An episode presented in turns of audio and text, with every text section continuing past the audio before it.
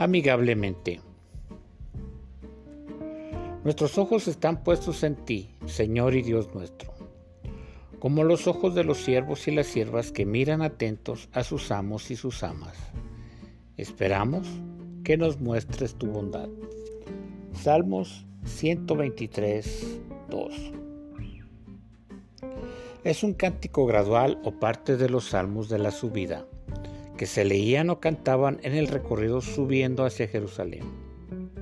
En la lectura de hoy es notorio el dolor y el sufrimiento, sin perder la esperanza de que Dios contestará sus ruegos y que en la comparación del siervo o esclavo representa esa esperanza como una señal, un guiño, una pequeña palabra.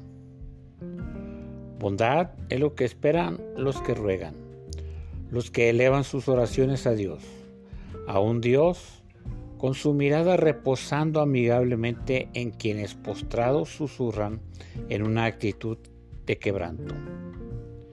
Así es Dios, se muestra siempre amigable, misericordioso y siempre dispuesto a socorrer a quienes injustamente son hostigados.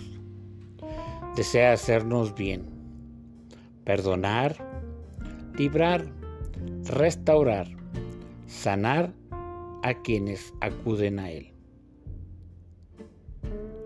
Espera siempre de Dios su bondad. Devocional del Pastor.